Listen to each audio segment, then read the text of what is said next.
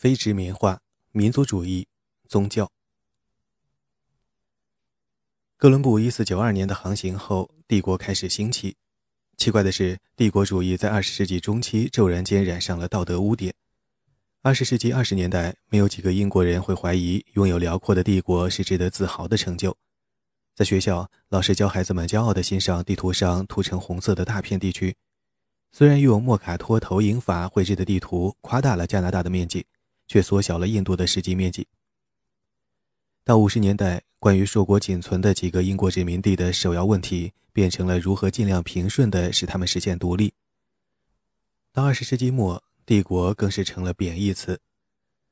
六十年代的法国钻著者告诫同胞们警惕美国新帝国的时候，理所当然地认为行使帝国权力是坏事，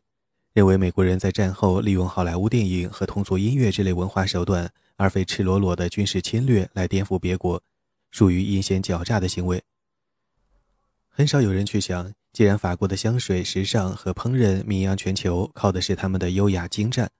也许美国的通俗娱乐受到追捧，也是因为它的优质出色。想到这一点，就不会说什么文化帝国主义或文化殖民化了。近代帝国主义是民族国家的事业。他倒台的一个原因是帝国主义国家向殖民地人民灌输了不当别国的臣民，要做自己的民族国家的公民的热切愿望。民族意识上升的一个特点是，尽管无论在国际关系的理论上还是在实践中，民族国家的重要性都日益加强，但关于民族的构成要素为何，或构成民族的一群人与他们组建独立主权国家的权利之间的联系属于何种性质，这些问题却言人人殊。詹姆斯国王钦定版《圣经旧约》表明，人民和民族这两个概念彼此有所重叠。以色列人是上帝的选民，也是得到上帝宠惠的民族。这个民族的形成原因是血统，他们都是亚伯拉罕的后裔，而亚伯拉罕是第一个与上帝立约的人。通常认为，近代民族国家起源于16、17世纪的欧洲君主国，他们集中掌握权力，通过组织良好的官僚机构来管理国事。但为这些君主国在意识形态方面做辩护的人提到民族的时候，想的是上帝创造的以色列人民，认为绝对君主制反映了上帝对人类的统治。他们没有把语言或文化特征定为政治统一的基础，这样做是明智的，因为许多君主讲的语言与臣民不一样。英国汉诺威王室的最初两位国王就是这种情况。在奥匈帝国这类奉行王朝原则的地方，民族特征无论是什么。都不能成为权力的首要基础。事实上，正是民族主义的兴起断送了奥匈帝国。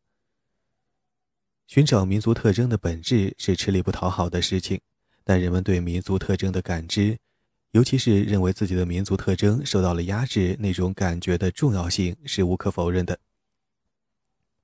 如果说1945年后的非殖民化运动和帝国的终结凸显了什么真理的话，那就是民族主义完胜社会主义。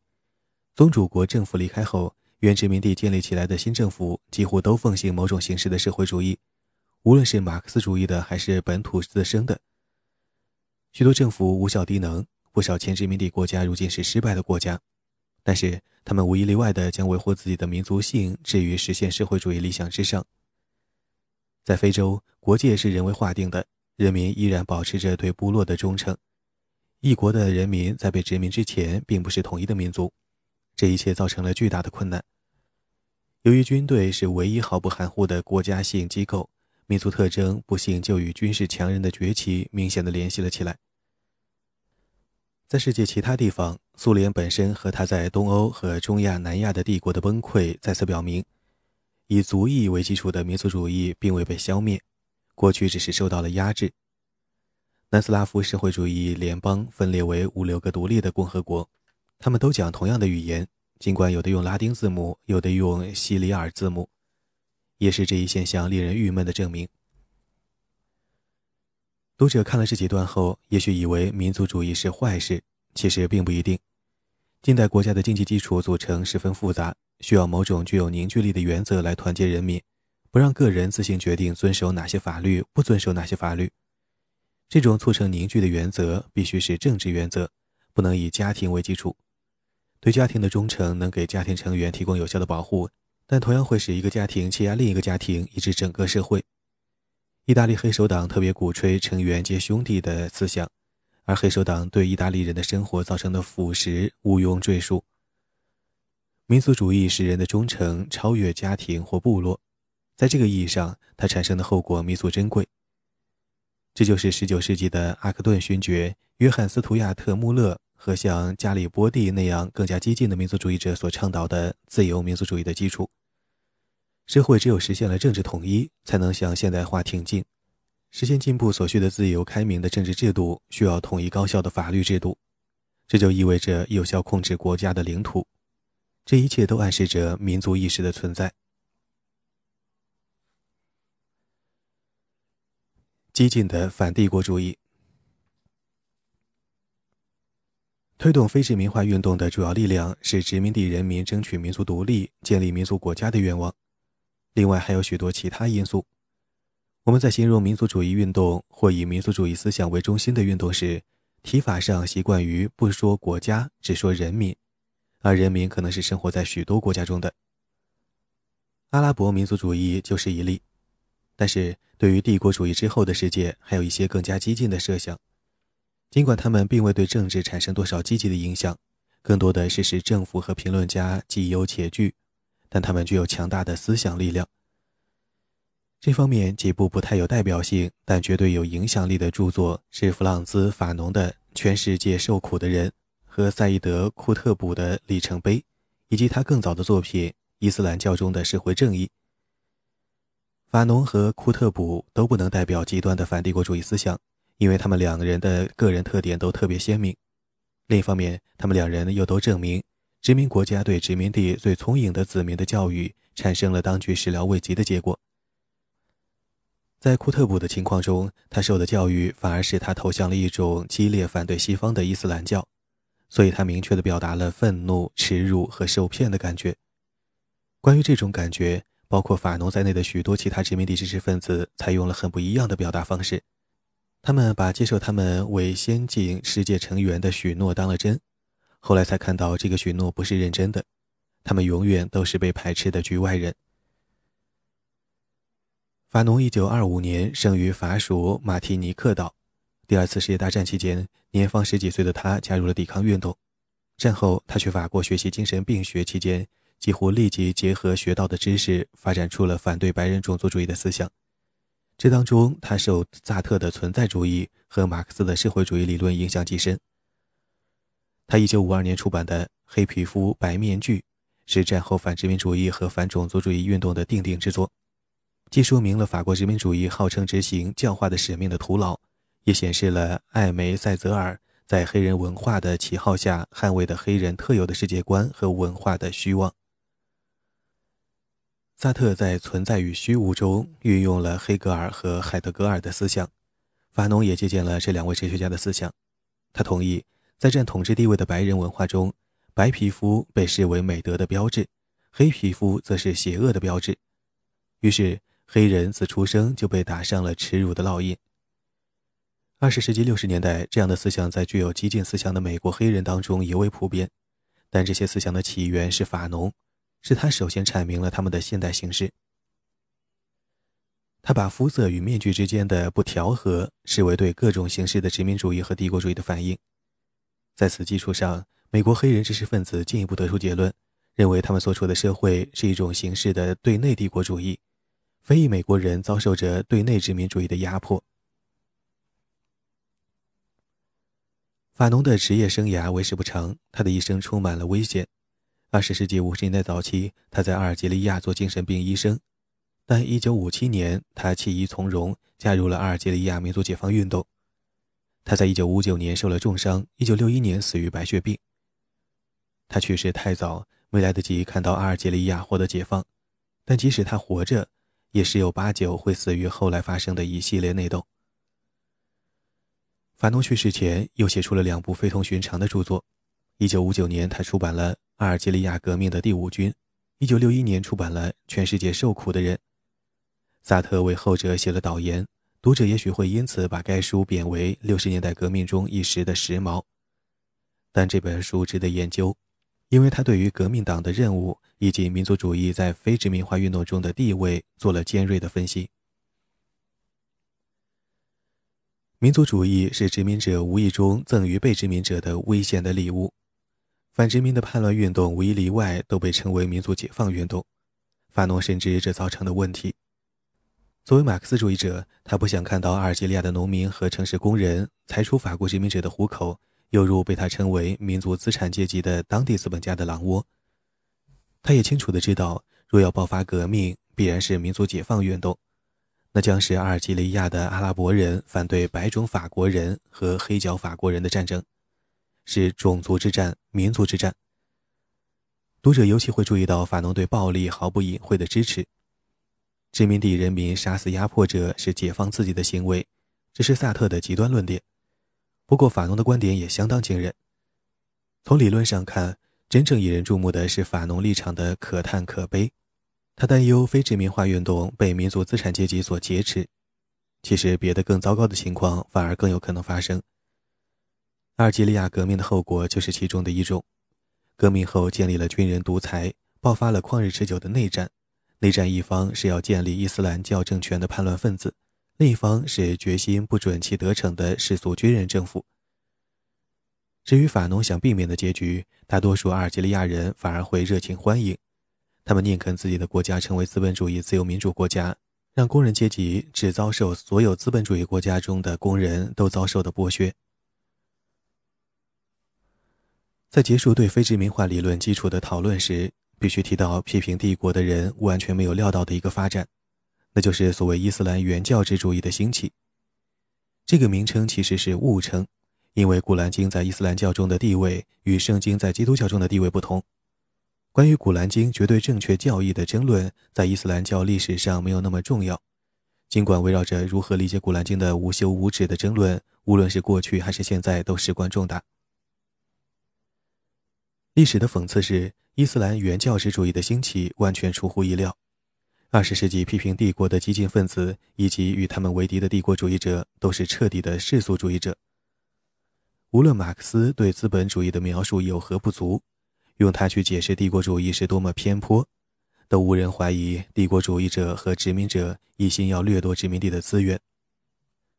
无论开明帝国主义改进殖民地的理想是多么荒谬，他所意味的进步都是世俗的，以个人为中心的，经济上合理的。马克思主义的进步观与自由主义的进步观有许多共同之处。尽管双方通常都不肯承认，民族主义与自由主义和马克思主义的政治观不完全合拍，因为它不像他们那样，自认为放之四海而皆准。民族主义只是一个普遍价值观，那就是将民族国家的福祉视为绝对价值，但这只是对本国人民的要求，不适用于其他国家的人民。温和的民族主义主张各民族选择自己的政体，他不干预各民族建立何种政体。只要求政体由有关的民族自己建立，而不是由外人建立。强硬的民族主义则是另一回事。他认为，一个民族的历史命运要通过征服战争来实现。这种咄咄逼人的态度与强调民族特征与民族独立无关。尽管多数人在战争中发展出了民族意识，通常占上风的是强硬的民族主义，而不是提倡各民族互不相扰的温和的民族主义。民族主义与进步之间的联系并不明确。经济增长可以激发民族自豪感，落后可能造成民族耻辱感。但民族主义不变的要素是坚持一个民族及其人民的特殊性，这为伊斯兰教的自我宣扬打开了大门。赛义德·库特卜发挥了关键的作用，在理论上发展出了伊斯兰教世界只有通过自我净化与异教徒的腐败世界截然分开，才能重获自尊的思想。库特卜自己是受了激进的毛杜迪大毛拉的影响。毛杜迪是印度人，他在二十世纪三十年代和四十年代期间撰写的著作，至今仍是巴基斯坦伊斯兰极端主义的基础。英国对印度的统治没有使印度人民甘愿在大英帝国统治下快乐的生活，反而更多的是使他们渴望民族自觉。毛杜迪也不例外。库特卜生活在受大英帝国统治的埃及，亲身经历使他确信。自由开明的世俗西方，或者在撒谎，或者是自欺。他给殖民地人民提供号称是世界性的教育及经济机会，理论上也不要求他们放弃自己的文化，接受殖民者的文化，但实际上他造成了殖民地文化的灭亡。库特卜1906年生于埃及一个贫穷的村庄，但他自小聪颖好学，家里也供得起让他接受优秀的教育。他十几岁时学习过宗教，但二十几岁时获得了教师资格，在埃及教育部工作了十多年。他早期的写作集中于文学评论，不涉及政治。他后来从事政治活动的生涯非常短暂悲惨，因为他生命最后的十年大部分是在纳赛尔上校政权的监狱中度过的。一九六四年，他得到释放，但几乎马上又重新被捕，受到审判后于一九六六年遭到处决。他一直是虔诚的穆斯林，但他到第二次世界大战后才出了名。他的成名之路包括两部。一九四九年，他出版了一部著作，通常译为《伊斯兰教中的社会正义》。这本书是他在美国工作期间写成的。那时，他被埃及教育部派到美国考察美国的教育机构，同时攻读教育硕士学位。库特卜的所见所历使他对西方世界深恶痛绝，于是他几乎臆造出伊斯兰教的一个理想，那就是要建立一个按照先知的要求治理的世界。一般认为。他对美国年轻人，尤其是年轻女子，在他看来是放荡不羁的行为，深感震惊，因此转向了伊斯兰极端主义。也可以说，他和非西方世界的大多数人一样，反对的是现代化的空洞许诺。许多西方批评家也对现代化有类似的反应，即使在美国，也有人批评现代化。在这些内部批评家中，力量最大的是保守派。他们因民众的宗教信念发生动摇而痛心疾首，他们厌恶工业化生活的粗陋不雅，他们的道德观念也与鼓吹进步的人所倡导的自由主义与个人主义格格不入。在外部，现代化的鼓吹者对殖民地人民做出的许诺的虚假性更加明显。西方世界的生活方式之所以得以维持，是因为只有少数几个国家能够享受。许多批评家认为，西方能够发展出这样的生活方式，全靠它剥削了印度和中国这些历史上富国的财富。在受剥削的贫穷社会看来，殖民国家看似给了他们实现西方梦的机会，其实只是画饼。无论原因为何，库特卜都转向了一种特别强硬的伊斯兰教形式。伊斯兰教中的社会正义的意义在于，它显示了世俗民族主义的许多常见特征。里程碑一书更是如此。里程碑也译作标杆，后一种译法也许更准确地表明了该书作为年轻穆斯林的指南的目的。这两本书对非伊斯兰教世界的敌意跃然纸上，但对关于穆斯林任务的两种观点，他们的态度却暧昧不明。这两种观点，一是认为穆斯林的责任是保护好本国的伊斯兰教社会，一是认为穆斯林需要努力把全世界都变为伊斯兰教社会。书中对西方世界的软弱、无力和腐败表示了鄙薄，而这些本来是欧洲一贯鄙视亚细亚人的突出理由。对帝国主义或前帝国主义国家来说，被人鄙薄可是前所未有的经历。问题是下一步该怎么做？库特卜本人主要关心的是他的祖国埃及，然而伊斯兰教中的社会正义的论述却显示出一种推广普及伊斯兰教的雄心，与中世纪时激励着基督徒外出传教的抱负相差不远。库特卜对纳赛尔上校政府的支持附有很高的条件，这不应令人意外。穆斯林兄弟会支持摆脱英国统治的独立运动，但希望建立伊斯兰教共和国，而不是军人独裁政权。库特卜与新政权的友好关系只持续了一两年的时间。当政府不肯将伊斯兰律法确立为埃及的穆斯林应遵守的法律时，库特卜在失望、愤怒之下与政府分道扬镳。里程碑中的论述更是使库特卜获得了伊斯兰激进主义之父的名声。里程碑出版于1964年，当时库特卜在纳赛尔的监狱中已经遭受了多年的监禁与虐待。书中阐述的论点在库特卜之前的作品中已雏形初具，但库特卜自己认为，过去由于他尚未完全摆脱殖民地心态，所以未能把他的论点完全阐述清楚。这个论点就是伊斯兰教是唯一的真正文明。此前，库特布的观点与自由西方国家内部的保守派批评者一样，等于是说，如果西方文明是文明的话，这样的文明不要也罢。现在他则坚称西方的文明不是文明，伊斯兰教才是唯一的文明，所有的蒙昧社会，指非伊斯兰教社会，在本性上就是落后的。库特布以这个尽管不能完全服人，但十分巧妙的方式，把二十世纪五十年代和六十年代关于现代化的辩论推向了反西化的方向，同时又谴责了为维持相对于西方的独立而接受苏联援助的人。按照他的观点，不能用社会主义的物质主义来取代自由主义的个人主义，因为两者都同样落后。世界分为两大敌对阵营，一个是伊斯兰教阵营，一个是蒙昧社会阵营。一切不奉行伊斯兰律法的社会都是蒙昧社会。自由派认为，信仰自由是各种宗教信仰唯一正当的要求。库特布对此予以拒斥。他认为，只要一个社会中的穆斯林不受伊斯兰律法的管理，哪怕他们按要求去清真寺做礼拜、去麦加朝觐、斋戒祈祷，那个社会也仍然是蒙昧社会。既然《古兰经》明确提到伊斯兰教与蒙昧社会处于战争状态，这就给自称为穆斯林却不实行伊斯兰律法的国家，以及有着人数相当多的穆斯林少数民族的非伊斯兰教国家造成了巨大的问题。过去多个世纪中，实力够强的基督教国家一直坚持要非基督教国家允许国民中的基督徒自由敬神，